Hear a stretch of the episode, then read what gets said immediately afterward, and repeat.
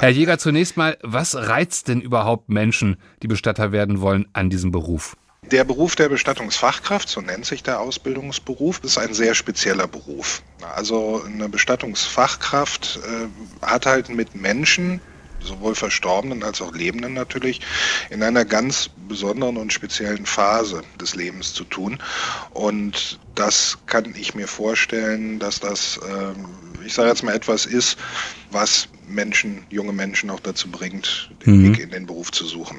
Dass er bei dieser Beruf bei jungen Leuten besonders beliebt ist, ja sogar fast im Trend liegt. Können Sie das aus eigener Erfahrung denn bestätigen?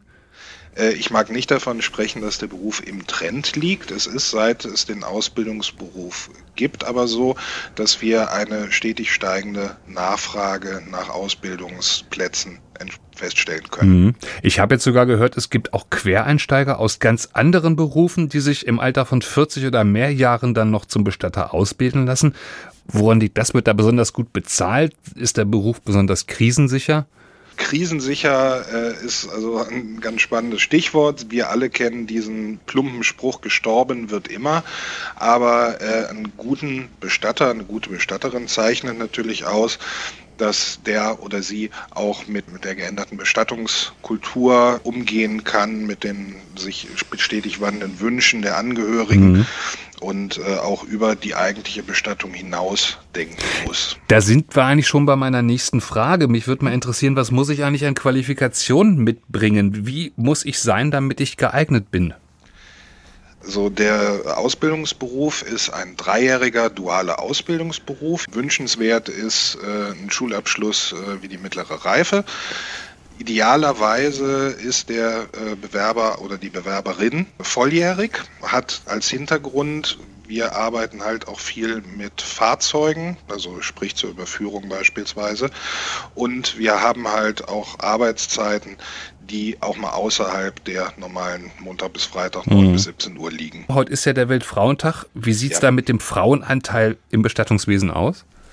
Also wir haben im Moment äh, in den Mitgliedsunternehmen, die wir hier für Nordrhein-Westfalen und für Rheinland-Pfalz betreuen, äh, deutlich über 30 Prozent Inhaberinnen. Das ist ein sehr guter Wert.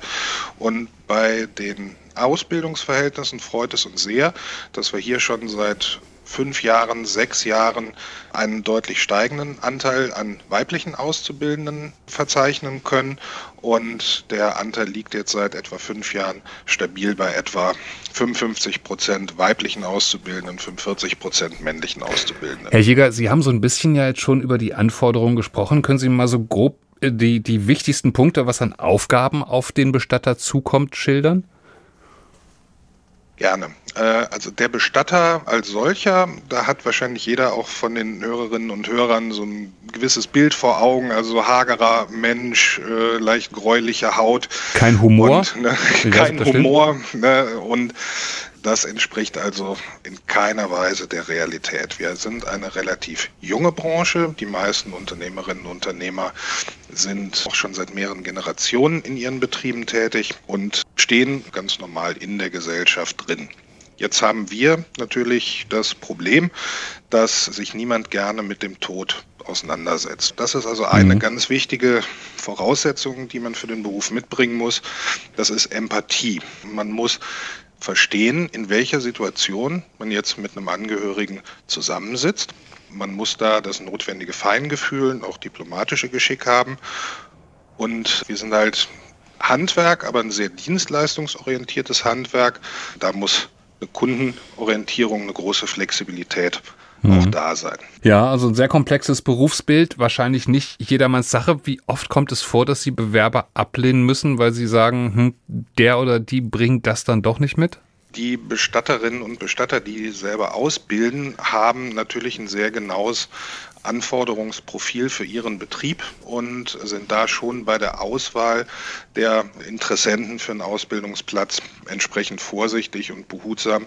Während der Ausbildung ist es so, dass da natürlich auch eine laufende menschliche Betreuung durch den Ausbildungsbetrieb geleistet wird, sodass wir uns freuen können, dass wir eine ganz, ganz, ganz niedrige Abbrecherquote haben. Also Abbrecherquote bedeutet, junge Menschen, die die Ausbildung beginnen und dann aber während der Ausbildung merken, das ist nichts für uns.